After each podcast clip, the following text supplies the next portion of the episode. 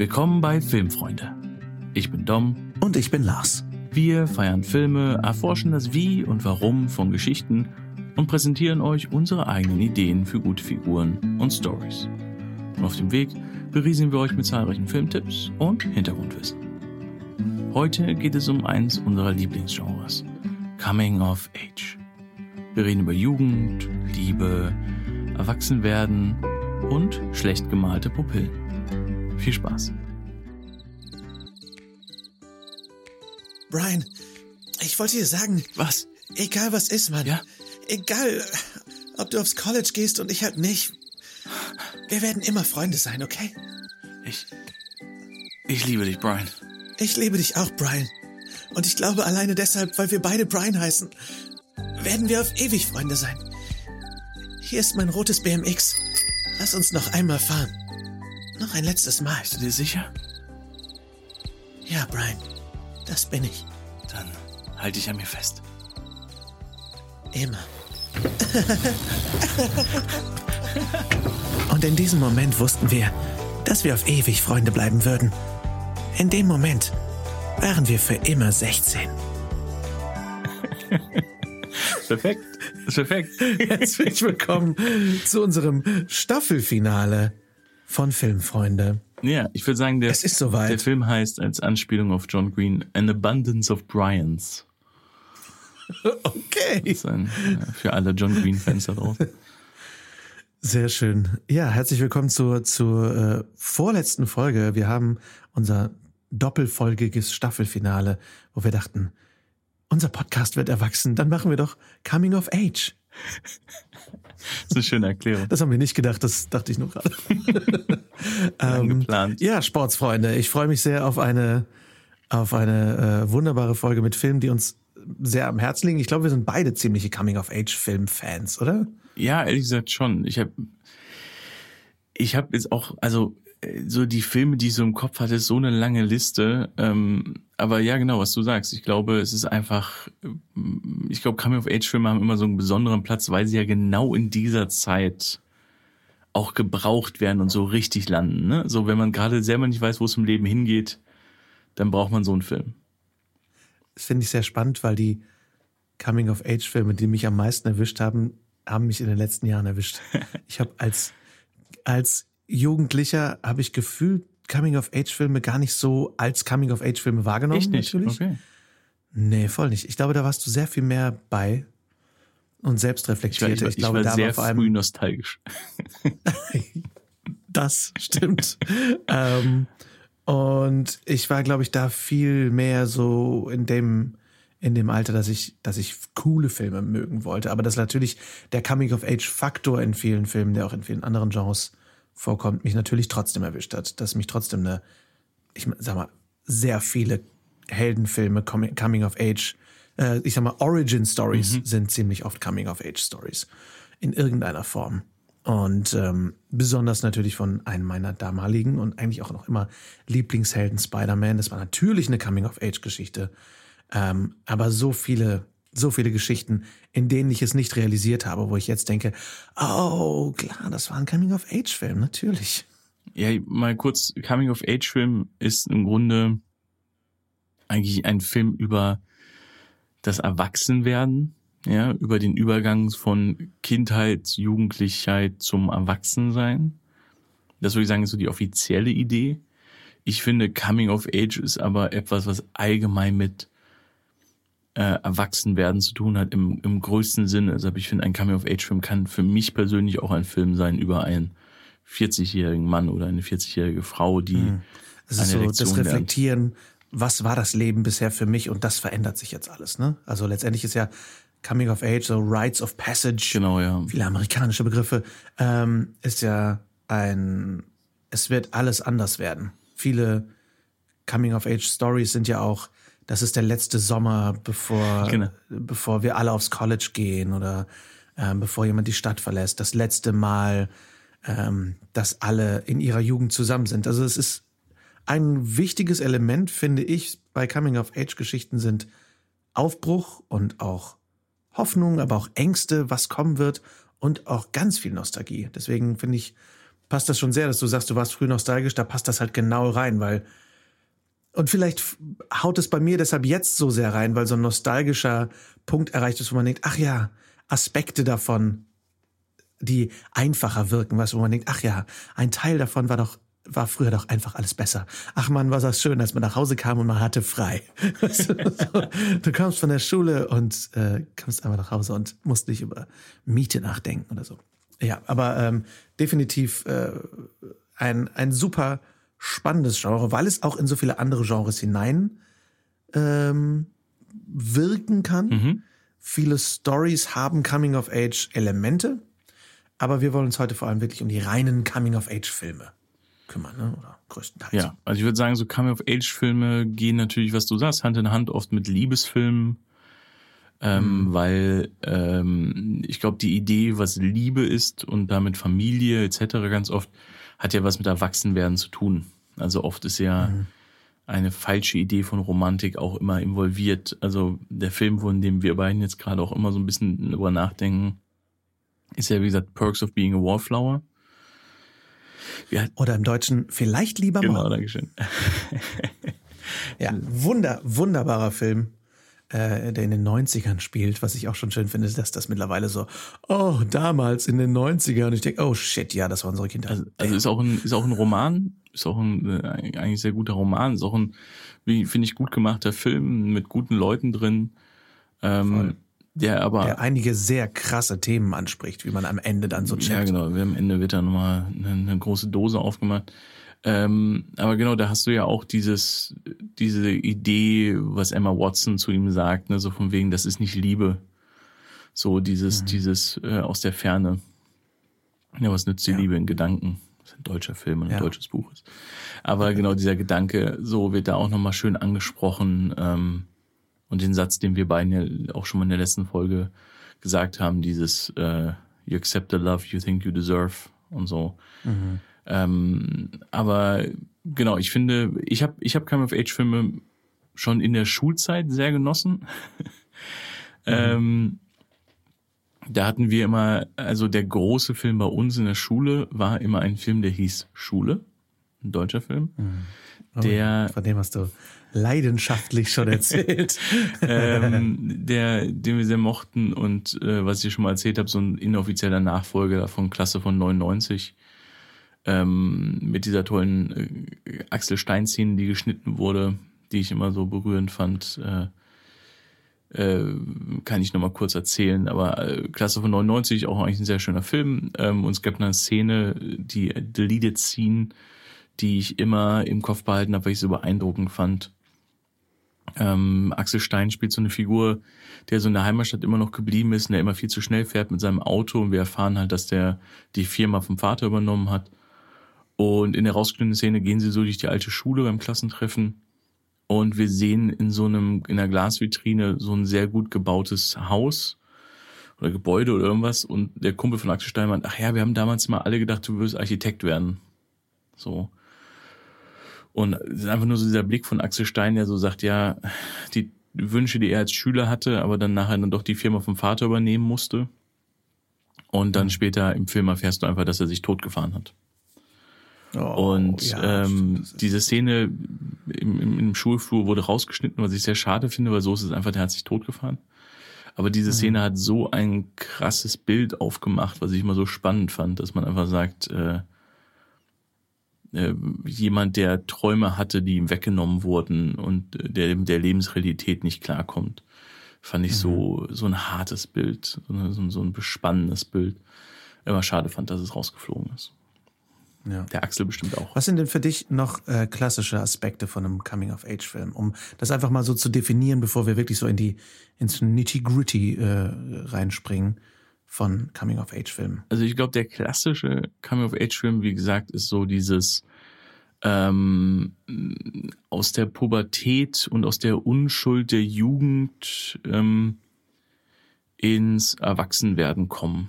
Das ist, glaube ich, mhm. äh, finde ich der Aspekt. Und das heißt für mich übertragen, einfach wenn man es noch, noch, sagen wir mal, gelöster definieren möchte, würde ich sagen, eine alte Lebensidee abgeben und eine neue, eine neue Idee akzeptieren. Also weiterkommen als Mensch. Das innere, sozusagen den inneren rebellischen Jungen, Jungen loslassen. Ja. Also sozusagen reifer werden. Reifer ist vielleicht das. Reife Prüfung. Ja. Aber reifer werden. Ist reifer, reifer so. werden insgesamt, ne? Ja. Ja. Ja, das. Äh, Oder? Was würdest du sagen? Finde ich eine, ja, finde ich eine schöne Definition, vor allem, um es auch ein bisschen von dem Thema Jugend zu lösen. Aber es ist letztendlich, ich meine, nicht umsonst heißt es Coming of Age und nicht Developing Movies, sondern ja. oder Midlife Crisis Movie, sondern wirklich, äh, es hat mit Kindheit, es hat mit Jugend zu tun. Und einfach nur, um euch ein paar berühmte Beispiele zu geben von, von sehr erfolgreichen Coming-of-Age-Filmen sind natürlich der, die Nummer eins aller Coming-of-Age-Filme gefühlt ist Breakfast Club, mhm. der Frühstücksclub im Deutschen. Echt? Oh Gott. Ja, ja, ja, von John Hughes. äh, super bekannt über, über ein paar Teenager, die in an einem Samstag in den, äh, nachsitzen müssen und dann, sie sind alle super verschieden und müssen sich näher kennenlernen. Äh, American Graffiti von George Lucas, bevor er Star Wars gemacht hat, von 73. Muss ich sagen, habe ich nie gesehen, ehrlich gesagt. Oh, ganz geiler Film. Ja, ganz geiler Film. Ich habe mir den irgendwann mal so in Schauspielschulzeiten angeguckt, weil ich dachte, okay, ich gucke mir jetzt mal alle möglichen Filme an von all den Regisseuren. Mhm. Er macht echt Bock. Es geht um eine Gruppe von Teenagern in, ähm, in Kalifornien, so äh, sehr viel diese 60er, es spielt 62, mhm. 1962. Und das ist auch die letzte Nacht, bevor alle quasi wegziehen. Klassische sozusagen. Idee, letzte ne? Nacht gemeinsam. Und war super klassisch. Und weil George Lucas ähm, ein großes Fable für Autos hatte und für diese Cruising-Kultur. Ähm, für alle, die den, den der Name nicht geläufig ist, George Lucas hat ja diesen ganzen Star Wars-Franchise erfunden und auch bei den, beim ersten Star Wars Regie geführt und viel geschrieben. Und der hatte halt vorher diesen Film gemacht. Das war sein erster richtiger Film nach seinem Abschlussfilm. Und ähm, da spielen ein paar krasse Leute mit. Ron Howard spielt damit, der später selber Regisseur mhm. geworden ist. Richard Dreyfuss, ähm, Harrison Ford hat einen kleinen Auftritt. Und ähm, es, und weil George Lucas früher, bevor er Filmemacher werden wollte, wollte er eigentlich Rennfahrer werden, weil er so sehr Autos liebt, hatte dann einen fetten Unfall. Und das ist sehr gut, weil dadurch haben wir Star Wars bekommen. Ähm, oh aber es, es, es, ging ihm gut, es ging ihm gut. Ähm, aber ähm, da geht's halt auch sehr drum, so diese Teens, die dann da abhängen und, und viel durch die Gegend fahren und alle sind unsicher und ein paar werden über die Nacht hinweg so ein bisschen reckless und, und, und gehen Risiken ein, weil sie nicht damit umgehen können, dass alles zerbricht und ein paar können es nicht erwarten, wegzuziehen. Und ein paar haben sich nie getraut, das, das Mädchen anzusprechen und so. Ist natürlich immer noch ein, ne, der Film ist von 73, ein sehr weißer Film, mit, wo er sich vor allem um die, um die Jungs dreht. Auf jeden Fall, aber auch ein sehr großer Klassiker. Also trotzdem sehr empfehlenswert, finde ich, für einen 70er-Jahre-Film macht er trotzdem noch ziemlich viel Bock. So. Ähm, was ja noch äh, klassische Almost Famous von 2000 ist ein klassischer Coming-of-Age-Film. Äh, Club der Toten Dichter ist letztendlich auch ein Coming-of-Age-Film, mhm. auch wenn der eher in die Drama-Richtung geht, finde ich. Ähm, berühmter Coming-of-Age-Film ist Fast Times at Richmond High, den ich nie gesehen habe, äh, der aber sehr mit, berühmt mit, ist. Äh, äh, Sean Penn als Kiffer, Spicoli. Sean Penn als Kiffer und ähm, äh, genau und ähm, und natürlich äh, Ferris Bueller's Day Off uh, oder uh, Ferris macht blau. Ähm, Richmond Heights, glaube ich, auch das erste Mal Matthew McConaughey mit äh, Alright, Alright, Alright. Das dachte ich auch, Oder? aber ich muss das nochmal nachschauen. Es ist Dazed and Confused. Dazed and Confused, Entschuldigung, stimmt. Dazed and Confused ist das, wo das kommt. Ich habe die nämlich auch verwechselt. Ja, alright, alright, genau. alright. Also, alright, alright, alright. Früher, ein früher Coming-of-Age-Film ist natürlich äh, Rebel Without a Cause. Mhm, habe ich früher mhm. auch sehr geliebt. Ähm, wo ich immer vergesse, ist das der, der im Deutschen heißt, denn sie wissen nicht, ja, was sie genau, tun? Ja, Ich glaube ja.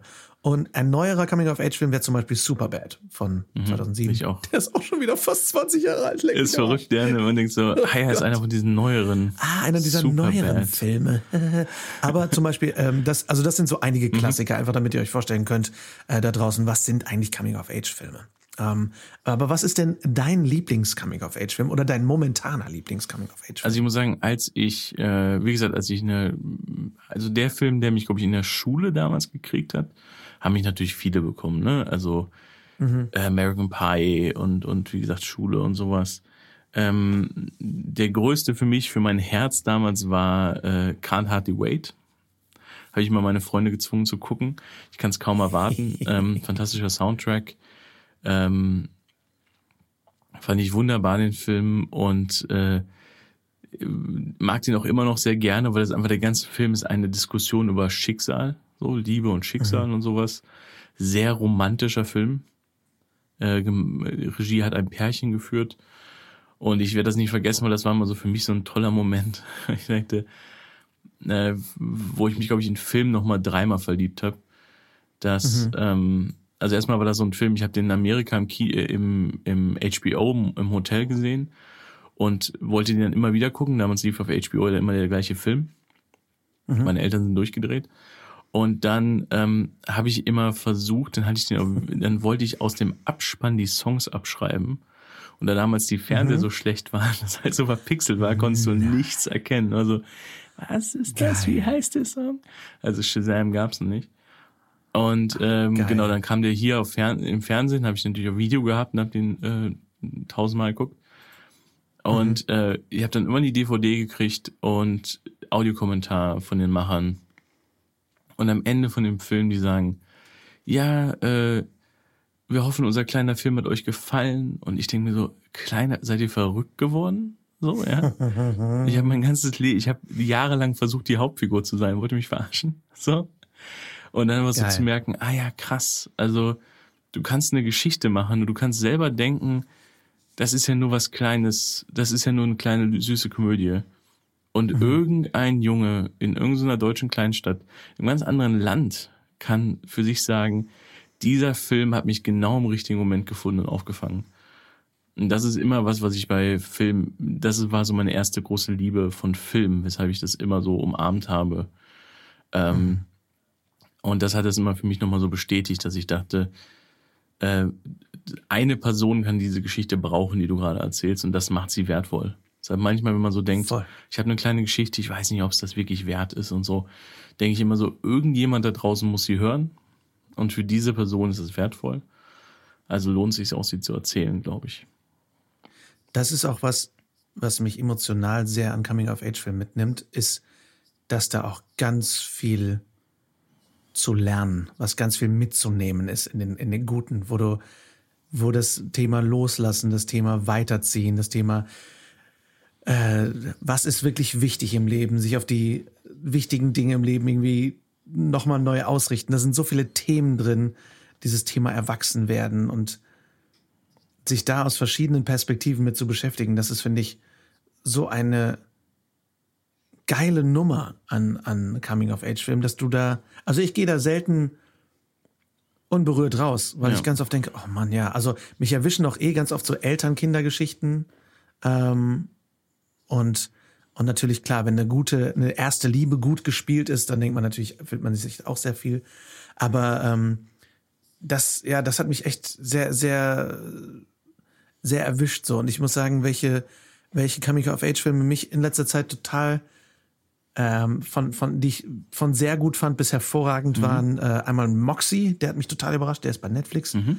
von Amy Poehler, die oh ja, äh, ja. ja, Saturday Night Live Schauspielerin war und eine gute Komödiantin ist. Und ähm, das geht um eine, ein, ein Mädchen, was so sehr die, so die Kopfeinzieherin ist an der Schule, die ist sehr, die, die kommt jetzt mit 16 sozusagen in, so richtig auf die Highschool und alles wird, äh, so, sie versucht sich als Mädchen und als junge Frau irgendwo zu finden. Und dann kommt in ihre Klasse aber so ein total toughes schwarzes Mädchen, was sich von den ganzen Jungs nicht mehr rumschubsen lässt. Und sie ist davon dann irgendwann so inspiriert und wird so selber rumgeschubst, dass sie ein, ein so ein, so ein Punk-Fanzine baut, yeah. das, ich, das sie Moxie nennt, weil ihre Mutter halt damals so eine Feministin war und äh, sie denkt dann, oh fuck yeah, wir machen das auch und dann legt sie das heimlich auf der Schule aus und das dieses Magazin wird der totale Schrei unter den Mädchen und die fangen halt alle an, sich so gegen den ganzen Scheiß auf der Schule aufzulehnen. Und äh, der Film spricht halt auch echt krassen Shit an, so also bis hin zu Missbrauch und allem. Und gleichzeitig, und natürlich sind einige Themen relativ dick aufgetragen, aber es ist halt ein Film, den sich Jugendliche anschauen sollen und denken, oh yeah, das ist geil, das das möchte ich auch können. Die fühlen sich davon im Bestfall, so habe ich mich auf jeden Fall gefühlt, fühlen sie sich so ein bisschen, ähm, ich sage jetzt mal sehr inflationär benutztes Wort, sie fühlen sich davon vielleicht ein bisschen empowered. Also es ist ein Film, der Stärke zeigt, wie, wie, Mädchen Stärke in sich finden. Und das finde ich ziemlich geil. Und ein Film, der mich total weggehauen hat, war Lady Bird mit der fantastischen Saoirse Ronan ähm, von Greta Gerwig. Und äh, den fand ich auch ganz großartig. Über auch eine äh, komplizierte Mutter-Tochter-Beziehung. Der Film kann einen zwischendurch echt auch fertig machen, weil diese Mutter-Tochter-Beziehung echt anstrengend ist. Aber weil man auch sich so sehr mitgenommen fühlt in dem ganzen, ach, warum ist das so unfair, Teenager zu sein? Und dieses ausgeliefert sein des Teenager-Seins, das, das ist, was ich bis heute sehr mitfühle, weil ich damals in meinem Teenageralter so sehr das Gefühl hatte, wann komme ich endlich von der verdammten Schule runter? Ich will, dass das Leben endlich anfängt. So, weißt du? Ja, es ist, ich, ich wollte nicht von der Schule runter. Weiß nicht. Ich hatte, ich hatte ein super Abi. Ich hatte so eine, ich hatte so ein filmreifes Abi. Die letzten drei Jahre waren so chaotisch. ähm, aber ja, ich weiß, was du meinst. Also ich, ich hatte auch diese Phase, dass ich eigentlich, ich wollte mein Leben aber auch neu starten, weil man sich, glaube ich, auch selber gerne neu erfinden möchte.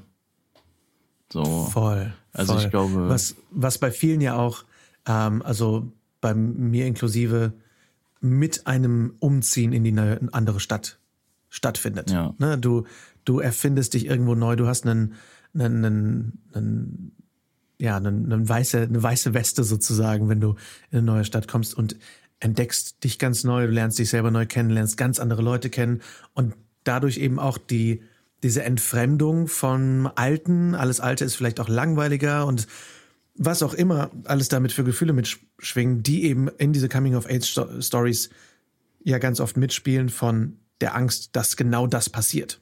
Ne, wenn du, wenn du auf das College gehst und ich gehe nicht mit auf das College, dann verlieren wir uns auf jeden Fall aus den Augen. So die, auch die Furcht, die Jugendliebe zu verlieren, die man bis dahin vielleicht komplett hochgehalten hat, dass man denkt, das ist die Liebe für immer, die erste Liebe ist die perfekte Liebe. Ja, ich finde, also auch irgendwie ein Genre, wo ich sage, ich glaube, das ist das Genre, wo ich am meisten deutsche Filme auch habe, die mir was bedeuten.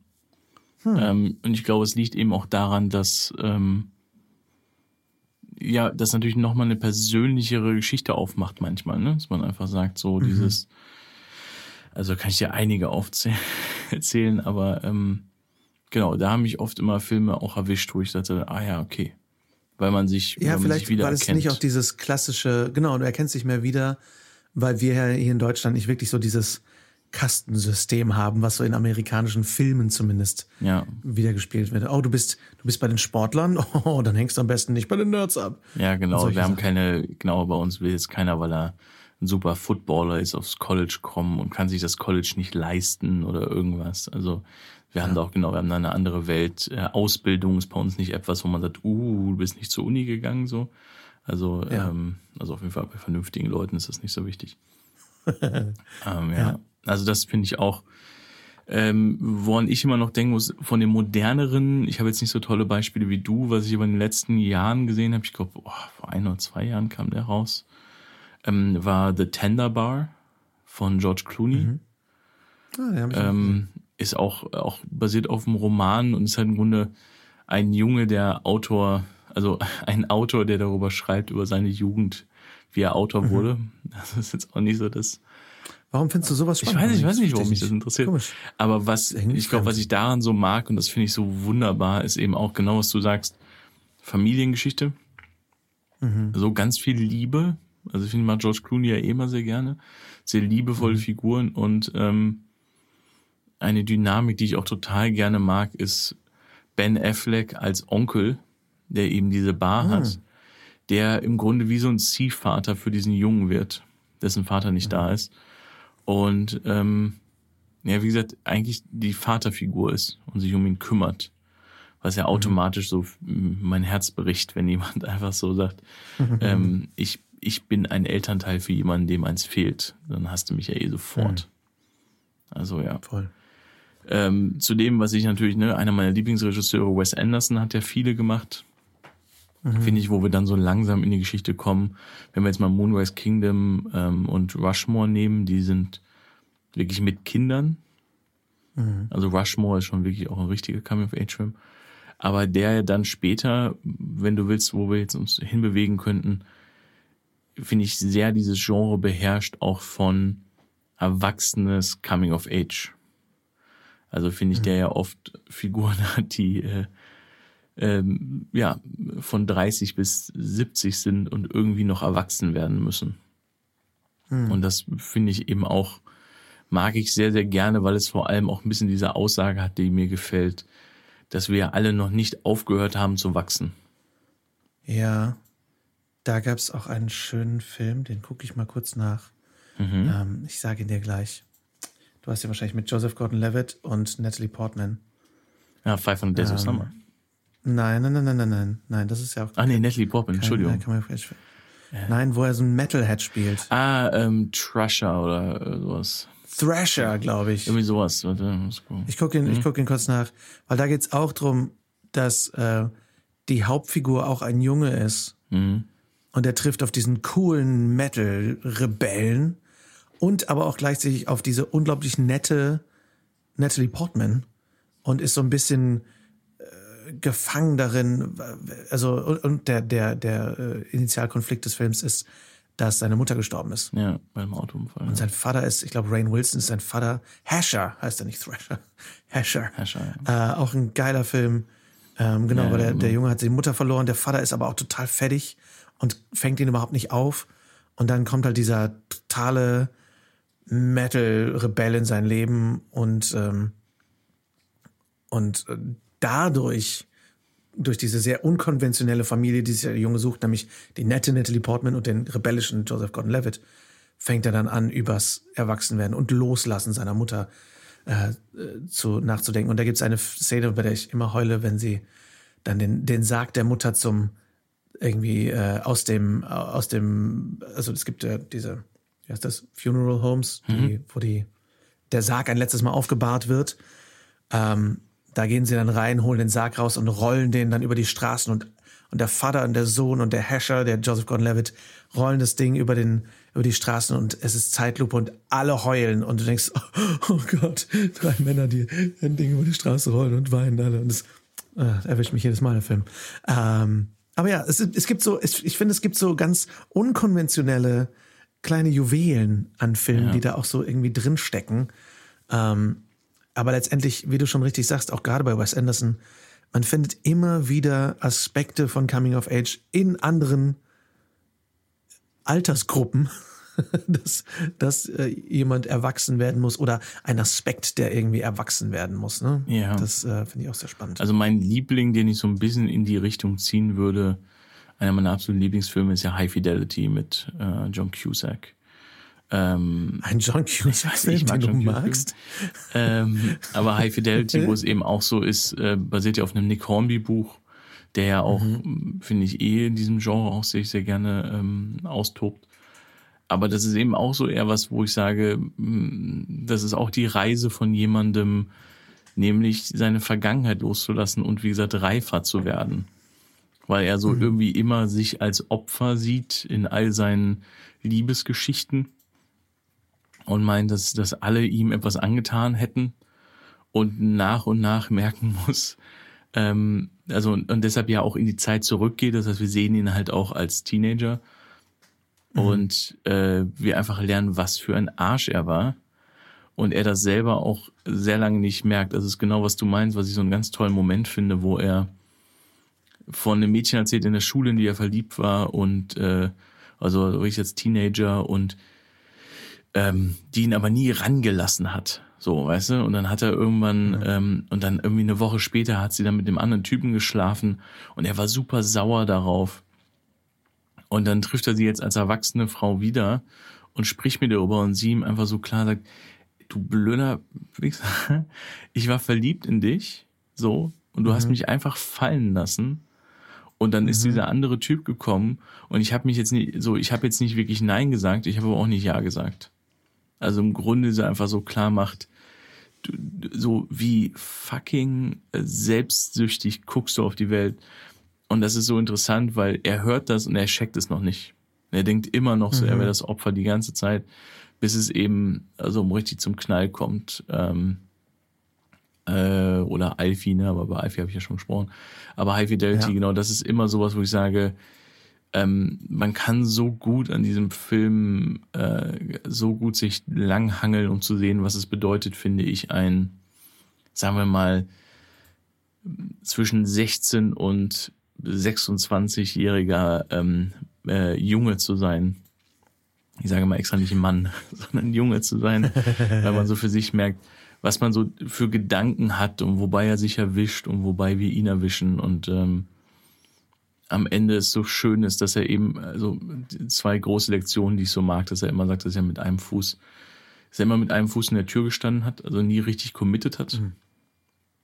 Und das andere ist halt, dass er am Ende einfach sagt, ich habe genug von den Fantasien. Weil er immer sagt, dieses mhm.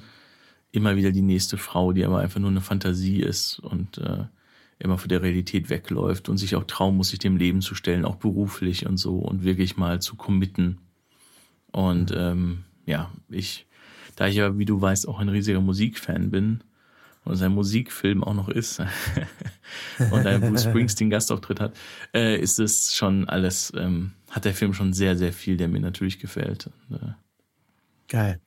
Eine der Geil. ersten Jack Black Rollen, glaube ich, und so. Stimmt. Ähm, ja, was, was mich, ähm, was, was ich so spannend finde als, ich sag mal, einen kleinen Meta-Aspekt ist, mhm. es gibt für mich so ein bisschen, aus meiner Erfahrung so diese zwei Kategorien des klassischen slash altmodischeren Coming-of-Age-Films, der, wo die Hauptfigur halt immer ein weißer Dude ist, mhm. so, wo, wo wir halt ganz klar sagen können, oh ja, damit identifiziere ich mich, weil das bin quasi ich.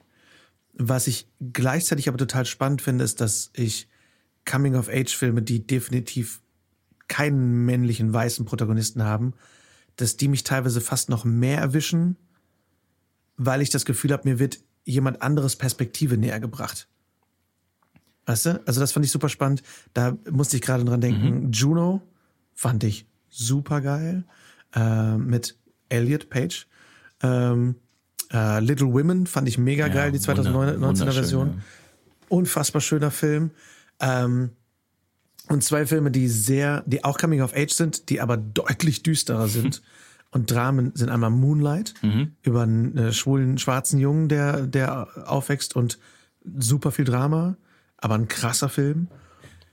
Der andere Film ist Waves mhm. von Trey Edward Slot Schultz ähm, okay. mit äh, Taylor Russell. Taylor Russell geht auch gerade ein bisschen ab. Die hat bei dem letzten, die hat bei Bones in All die Hauptrolle gespielt. Äh, Glaube ich. Calvin Harrison Jr. und Alexa Demi. Leute, die ich nicht kannte ähm, handelt von einem jungen, äh, von einem schwarzen Teenager und seiner Beziehung, der äh, im Schulringerteam ähm, ist und total unter dem Druck seiner Eltern, vor allem seines Vaters, äh, steht. Und dieser Druck nimmt stetig zu und der Typ redet aber kaum und der redet mit niemandem. Und äh, dann wird seine, hat seine Freundin Schiss, dass sie schwanger ist. Und dann fährt er da hin und der, es, der Film eskaliert mehr und mehr und das in so ganz, das in so ganz langen, langsamen Kamerafahrten. Und du fühlst so mit diesem Typen mit und gleichzeitig denkst du, warum redest du mit niemandem? Warum stehst du so krass unter Druck? Warum, was ist da los? Und der Film hat viele, viele tolle Szenen. Der switcht in der Mitte den Protagonisten komplett. Okay, wow. Und ähm, dann geht es nämlich um seine Schwester, aus Gründen, die ich hier nicht spoilern will. Mhm. Und und dann gibt's halt eine Szene in dem Film, wo sein Vater, der ihn die ganze Zeit ganz hart rannimmt, sagt, der, sein Vater der Archite erfolgreiche Architekt ist und die ganze Zeit sagt, du wirst nichts. Der sagt, wir mussten als schwarze Eltern, mussten wir so viel härter arbeiten als alle anderen, um hier hinzukommen. Also zeig jetzt gefälligst keine Schwäche. So. Und ähm, unfassbar gespielter Film, unfassbare Kameraarbeit, Hammer Soundtrack. Große, große, große Empfehlung, hat mich total erwischt, aber ist kein leichter Coming-of-Age-Film, sagen wir es mal so. Es ist ein so. Drama, aber ein, einer der besten Filme der letzten Jahre. Für ich mich glaube, persönlich. was ich mir vorstellen kann, was auch, glaube ich, eben so ein Punkt ist, diese Idee von Coming of Age, also die ursprüngliche, was du sagst, mit Kindern und Jugendlichen und Eltern und Familie und sich selber finden und den eigenen Weg im Leben finden, ist auch wieder so ein universelles Thema, dass wir alle was damit anfangen können. Und dann was auf der anderen Seite so spezifisch unterschiedlich erzählt werden kann. Genau, was aber glaube ich, weil weil es aber auch so universell ist, was ich meine, ist es glaube ich egal, wem es passiert, es berührt dich und das macht es glaube ich so gut. Weil, wie gesagt, das ist ja, glaube ich, was du beschreibst, eines der größten Ziele, die wir beim Film haben sollten, dass wir sagen, 90 Minuten in den Schuhen von jemand anderen zu stecken. Und ja. umso mehr diese Person von mir abweicht, umso größer ist eigentlich die Lektion, die ich dabei lernen kann. Das war für mich was, was mich bei dem Film so verzaubert hat, ist, dass es das Ziel, das höchste Ziel des Filmemachens erreicht ist, dass du Empathie empfindest. Also, dass du, dass du das Gefühl hast, du verstehst ein Stückchen besser die Welt eines anderen Menschen. Mhm. Und das ist, finde ich, das Geilste, was Film irgendwie erreichen kannst, dass du da wirklich mitfühlst und denkst, oh no, so, so ist das für dich. Und, und wie, wie spannend dieses Genre sein kann, dass es eigentlich dieses, die universelle Erfahrung des Erwachsenwerdens nimmt und gleichzeitig kannst du einen Coming-of-Age-Film nehmen aus den 1920ern, der massiv, oder in den 1920ern spielt, der massiv andere Geschichten erzählt als ein Film von 2020. Und die unterliegenden Themen sind die gleichen. Das finde ich Hammer. Kennst du die Serie Mythic Quest? ja, komm ja, jetzt mit, ich glaube, komm jetzt mit was. Mit Rebecca Romaine, glaube ich, ne? Wo die, was, ist das nicht eine Gruppe von Bibliothekaren, die äh, irgendwie. Nee, oh, nicht die! Nein, nein, nein, oh mein Gott, aber die heißt sehr ähnlich. Das ist nämlich eine sehr generische Fantasy-Serie. Du meinst die Comedy-Serie auf Apple. Ich meine die ne? Comedy-Serie, ne? ja. Oder Hulu ist es, glaube ich. Äh, in Deutschland ist Apple Plus, ja. Apple Plus, ja. Genau. Aber äh, Mythic Quest ist, ähm, macht das so schön, dass sie zwischendurch haben sie, sagen wir mal, in den ersten drei Staffeln so drei oder vier äh, Filme versteckt. Wo, so Kurzfilme. Die Folgen gehen so 30 Minuten und dann ist Aha. da plötzlich so eine 30-minütige Folge, die dann so ist, die startet dann plötzlich 1970.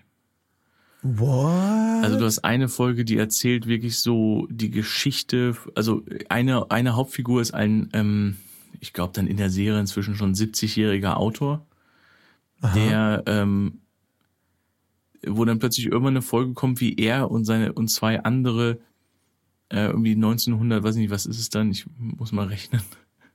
Aha. 1950 oder so. Ähm, ja, 1950 dann äh, als Autoren anfangen.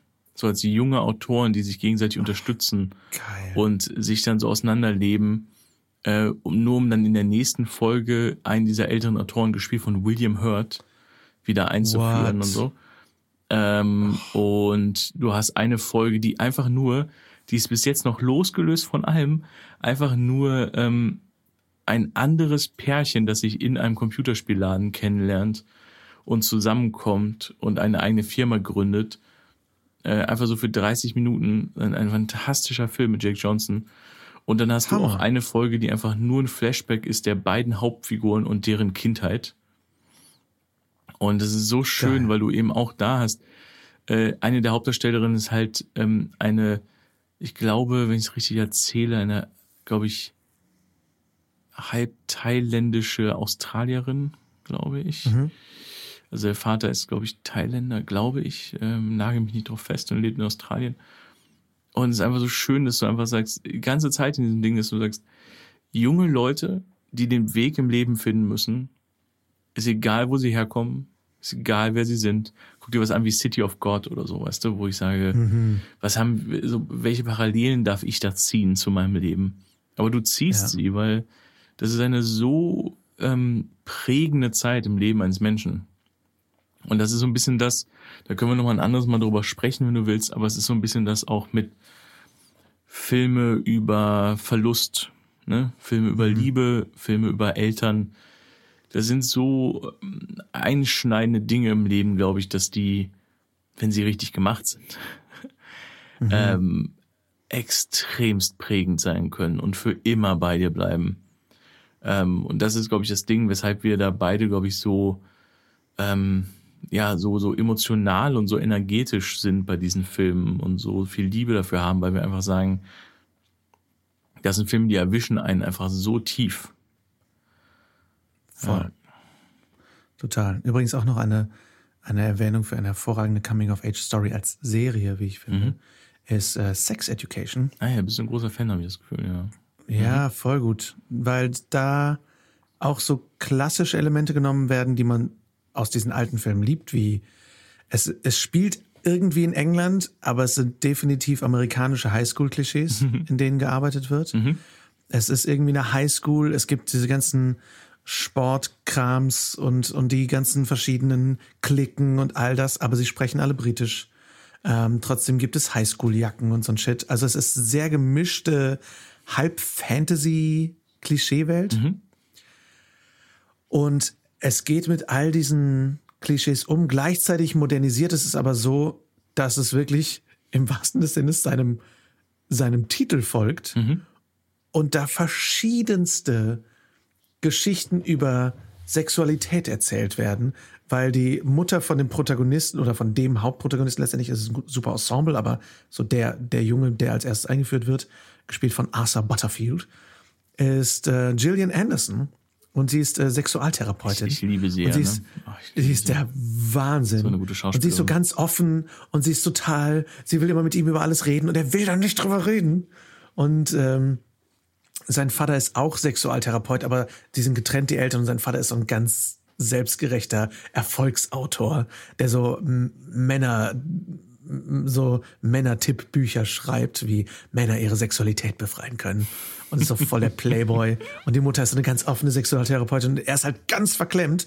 Und die Prämisse der Serie ist, durch Zufall ähm, wird er auf dem Klo, auf dem Schulklo, auf so einem abgelegenen, was keiner benutzt, Zeuge von irgendeinem weinenden Menschen und gibt dem Tipps, was er von seiner Mutter gehört hat und wird dann der Sexualtherapeut seiner Schule. Oh, fantastisch. Und, Oh, für eine ähm, und das und das macht er aus Versehen und will das eigentlich nicht mehr. Aber dann kommt das Mädchen, in das er verliebt ist, und sagt: Ich brauche deine Fähigkeiten. Lass uns ein Business gründen. Und dann bilden sie zusammen eine Sexualtherapie, eine geheime Sexualtherapiepraxis in der Schule. Und das ist der Aufhänger der Serie. Es ist total witzig. Und gleichzeitig denke ich ganz oft, hier werden unglaublich tolle Werte vermittelt. Hier werden Werte vermittelt wie, rede über deine sexuellen Unsicherheiten, rede über Konsens, redet über, weißt du, also so viele Themen. Es gibt ein Mädchen, was total auf, auf Tentakel-Hentai-Anime steht. Und es wird nicht komplett verurteilt. Weißt du, also es ist echt cool, dass da einfach alle möglichen Regenbogenfarben gezeigt werden. Äh, da kommt in der zweiten Staffel auch eine nicht-binäre Figur hin und so. Und es wird einfach alles irgendwie eingebaut, ohne dass es sich super wie eine Checklist anfühlt, Ja. sondern dass es sehr gefühlt und sehr gefüllt ist. Und man das Gefühl hat, ah cool, da ist, ein, da ist auch ein diverser Writers Room irgendwie hinter.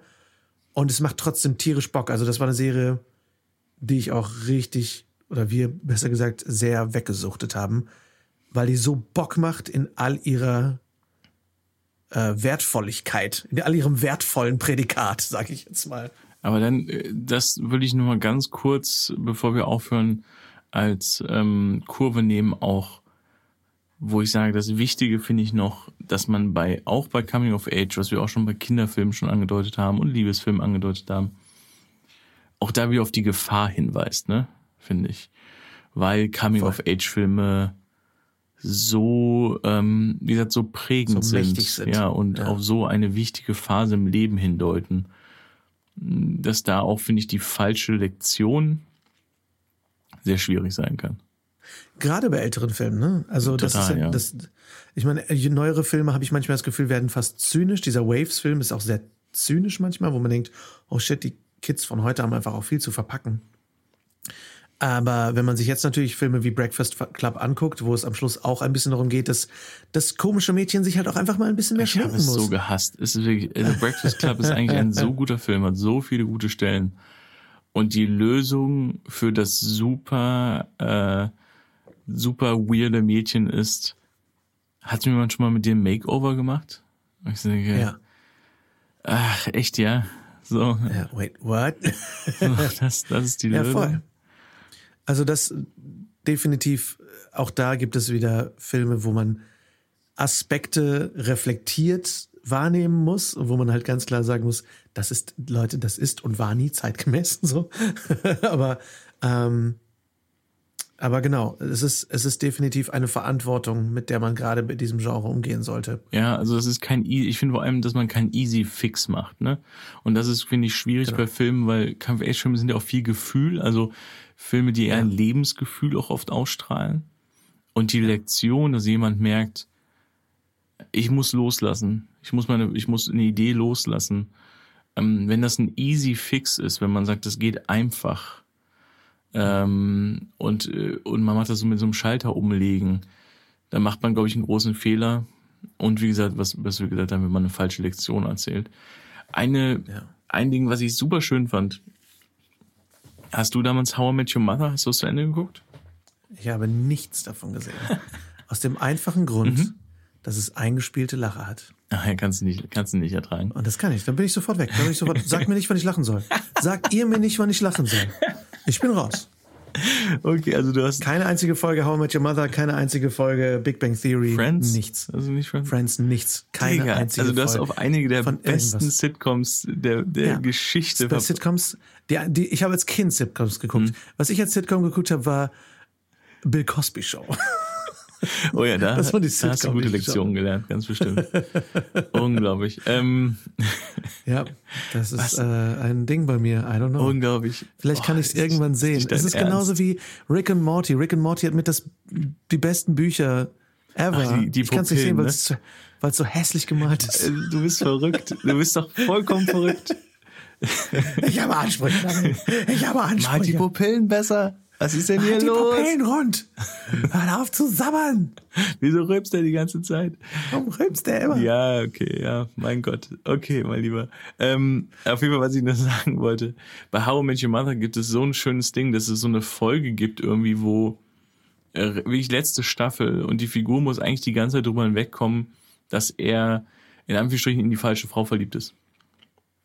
Sehr oft. Und dann gibt es wirklich so eine Stelle, wo es so ein Flashback immer gibt von ihm als Kind mit so einem roten Ballon, den er dann so als Kind verloren hat, was ihn so total fertig gemacht hat. Und ganz am Ende sitzt er mit dieser Frau am Strand, ganz klassisch, amerikanisch. Aber im Grunde sie so ein bisschen klar ist, dass sie so sagt, you gotta let me go. Und er lässt ihre Hand los und sie schwebt nach oben wie der Luftballon Oh, so raus. boy. Und dann denke ich mir so, boah, was für ein gutes Bild, ne? Was für ein Saugut. gutes Bild. Also das ist so, ähm, das sind so Sachen, wo ich irgendwie denke, das fand ich immer so beeindruckend. Und wenn man das vernünftig erzählt, weil da ist es halt einfach ähm, eh natürlich eine Geschichte über eine ganze Serie, aber Mhm. diese Thematik ist eine über eine ganze Staffel eigentlich. ne? Dass es eine ganze Staffel Mhm. braucht dafür. Und ähm, das mag ich sehr gerne, weil man eben sagt, es ist nicht einfach, ähm, seine alte Denkweise loszulassen. Es ist nicht einfach sein, sein Sein loszulassen. Ähm, was ich schon gesagt habe, ne, 500 Days of Summer finde ich, die das fantastisch machen.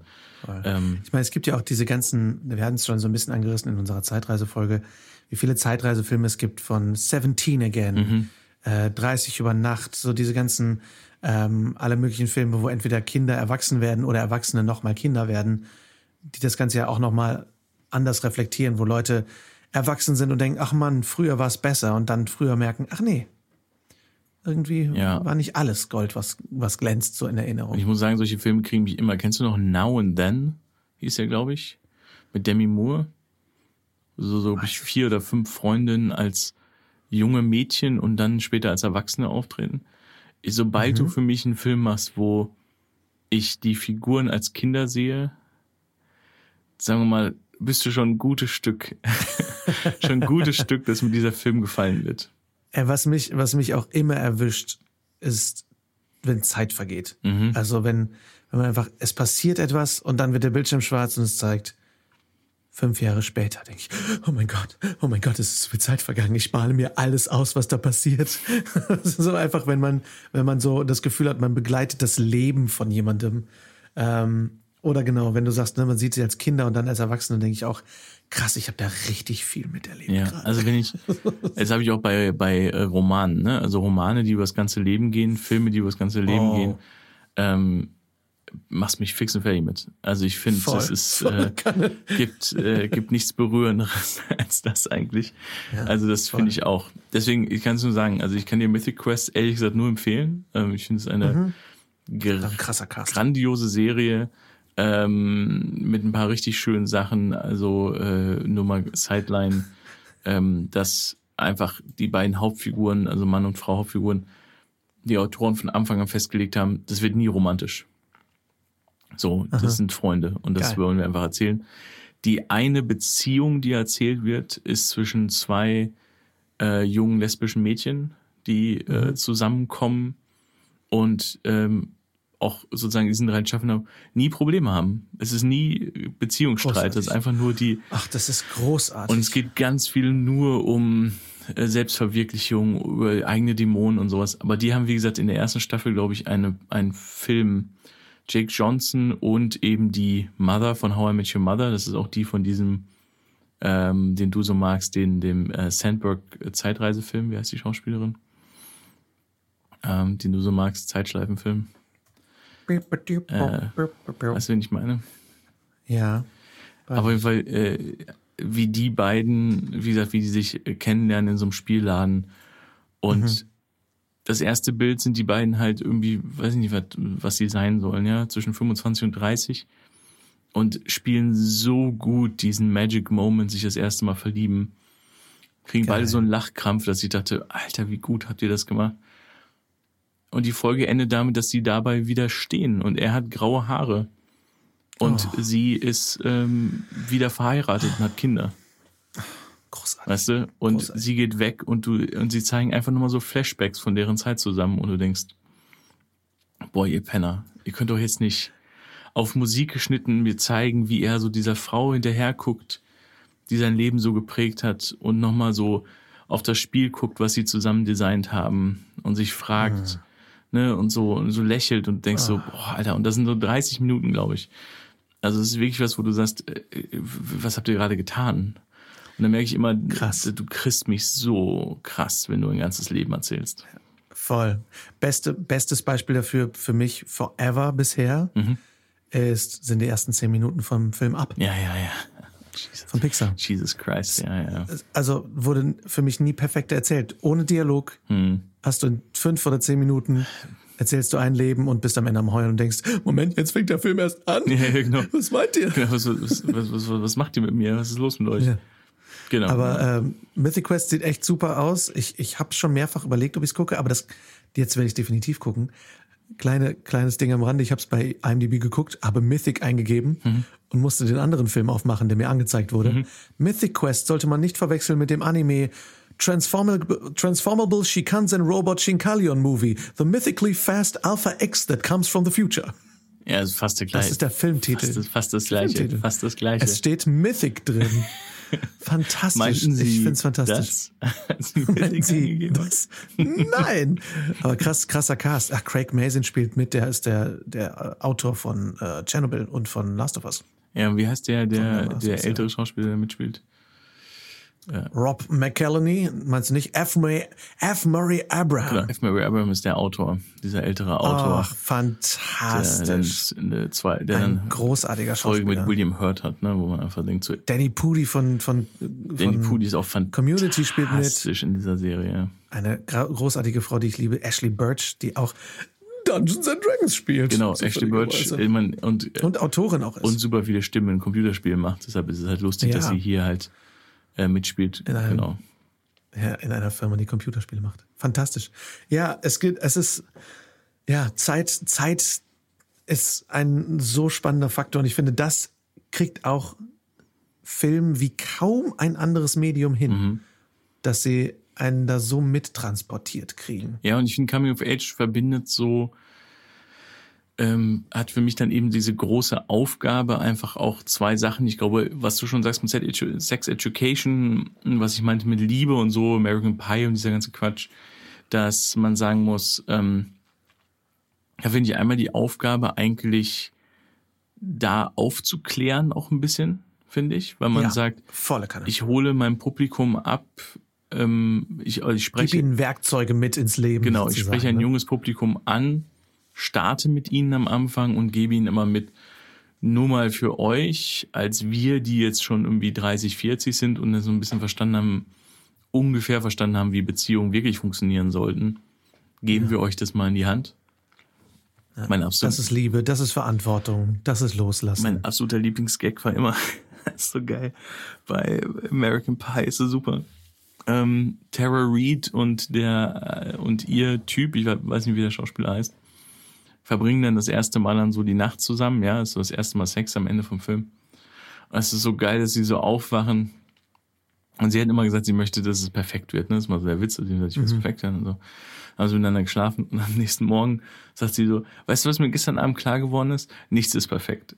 Und ich dachte, das ist, glaube ich, das Geilste, was ich hören möchte, nachdem ich mit jemandem geschlafen habe. also, Wow, weißt du, was mir wow. klar geworden ist? Nichts ist perfekt. Aber ähm, genau, da muss immer diese Lektion versteckt sein. Und ich fand auch mal American Pie, äh, am Ende muss man einfach sagen, sie, sie spielen äh, Third Eye Blight Song, Semi Charmed Live. Sie stoßen ihre Drinks zusammen in, in einer, in einer, im Restaurant und sagen auf die nächste Etappe, Etappe, so, weißt du, und dann und denkst so, ah ja, Freunde, ne, so, jetzt starten sie. Super schön. Und ich finde, die andere Lektion, die ich immer wichtig finde, ist, und die mich immer sehr interessiert, ähm, da können wir dann auch nächste Woche beim Pitch drüber sprechen, ist, ähm, dass ich finde, Familiendynamiken und die Ja. große Lektion, die ich sehr spannend finde, deine Eltern sind Menschen. Deine Eltern, Ja. also deine Eltern sind weder Götter noch sind sie Teufel, sondern sie sind halt Menschen. Und Mhm. was das mit sich bringt und welche Lektion sich darin da versteckt und sich von den Eltern zu lösen, gar nicht im negativen Sinne, sondern zu merken, ich bin mein eigener Mensch. So Mhm. finde ich ist eine so spannende Lektion, die so wichtig ist für Menschen ähm, und die ich sehr mag, wenn sie im Film gut verpackt wird.